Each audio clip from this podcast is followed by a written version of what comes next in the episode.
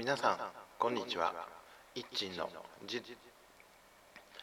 福祉系資格受験ラジオ講座の時間です。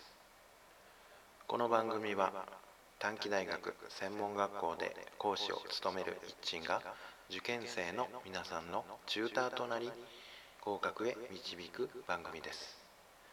はい、ではですね2019年保育士試験対策シリーズ今日は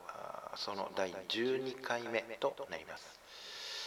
このシリーズは保育士試験の社会福祉系科目社会福祉児童家庭福祉社会的用語について学習をします。はい、えー、ではですね、平成26年社会福祉の問題の問題12を今日は解いてみます。えー、短文事例の問題です。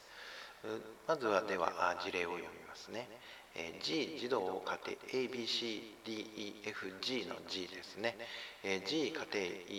えー、児童 G 児童家庭支援センターに30歳女性 H さんが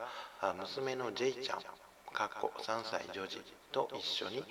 来所した。K 相談員が面接に案内すると昨夜娘の手をちょっと叩いてしまったんですと泣きながら話した。このようなことは今回が初めてのようだった。イ相談員が話を聞くうち来所した真意は育児に協力してくれる人や相談できる人が身近にいないことによる孤立感であることが分かった。この面談の後ケイ相談員は H さんと共に別室にいた J ちゃんのもとへ行き全身にあざがないことなどを確認した。という事例ですね。えー、この事例に対して設問が次の文は経緯相談員の対応に関する記述である適切な記述を丸不適切な記述を×とした場合の正しい組み合わせを1つ選びなさいという設問ですこの設問に対して ABC で4つの文章が用意されていますその組み合わせとして5つの選択肢があります政党は選択肢の3番でした。3番は A が丸ですね。あとの B、C、D については×ということになります。では回答していきます。児童家庭支援センターですね。このことについてはテキストでも確認ができます。が少し補足をしておきたいなと思います。ブログにはその補足をする内容についても詳しく書いています。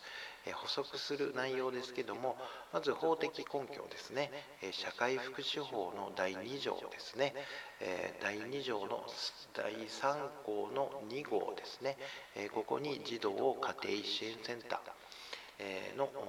ことについて規定があります。それから、児童福祉法ですね。児童福祉法の第44条の2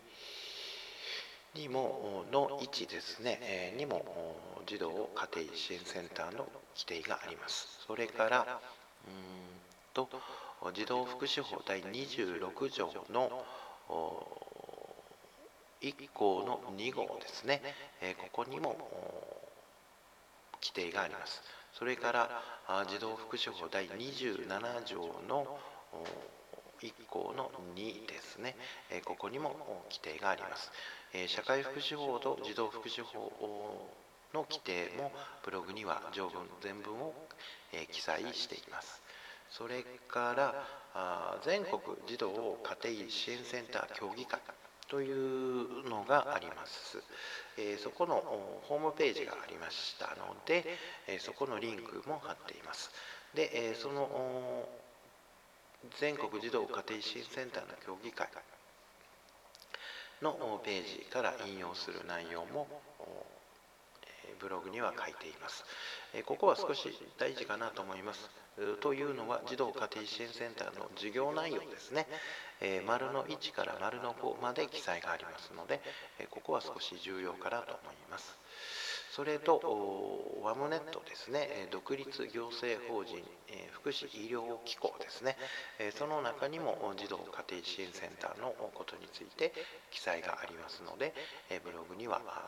書いています。特にその中でのサービスの内容ですね、まあ、あの先ほど申し上げた児童家庭支援センター協議会ですね、そこにもその事業内容として書かれている内容と同じ内容ですけれどもワムネットの方から引用する形で書いています。はい、ではですね、えーと、問題を見ていきます。まず事例の整理をしています。まあ、これは事例の文中をですね、えー、箇条書きにしているだけです。です、えー、ブログにも書いていますので、えー、確認をしてください。では文章の A です。えー、子育て中の母親同士が集う地域の子育て、え拠点や地域の子育てサークルなどを紹介したという内容です。これは丸ですね。えー、まず、エッチさんのですね、来所の目的ですね、経営相談員との面談の中で、えー、明確になっている内容があります。その内容と児童家庭支援センター、先ほど冒頭に申し上げた児童家庭支援センターの授業内容ですね、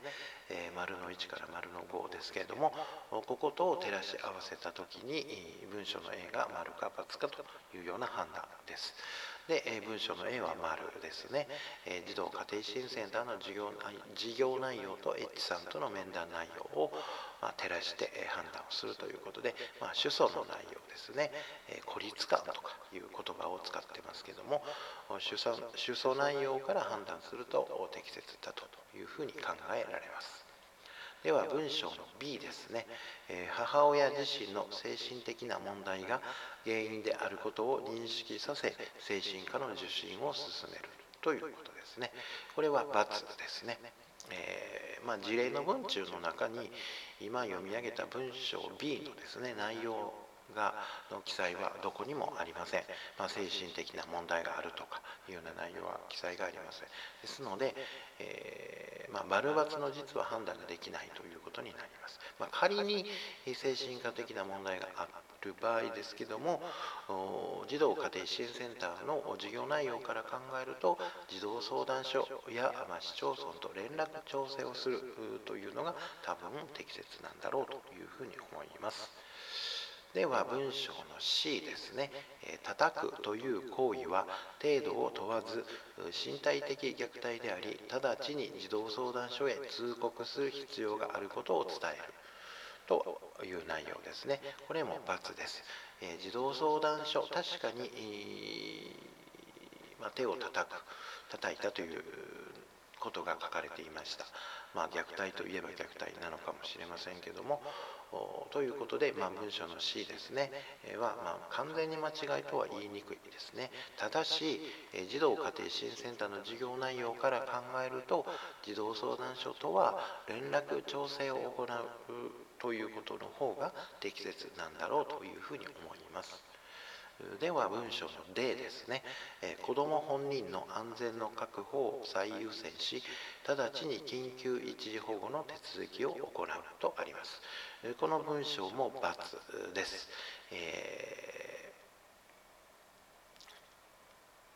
ー、まあ、児童相談所や市町村と連絡調整を行うことの方が適切だと思います。はい、えーと、以上が問題を解いた内容ですけども、この問題にに関しては、児童家庭支援センターの、えー、まあ、業務内容というか、事業内容ですね、えー、把握をし、理解をすることが重要だと思います。少しテキストにも児童家庭支援センターについては書かれていますが、まあ、社会福祉法や児童福祉法ですね、えー、この辺りの補足が必要なのかなという気がしましたので、え、まあ、合わせてですね児童家庭支援センターの内容をテキストで確認した上で、えー、まあ、過去の問題にを解きながらあ知識を追加をしていけばいいのかなというふうに思います。はい、では以上です。皆さんさようなら。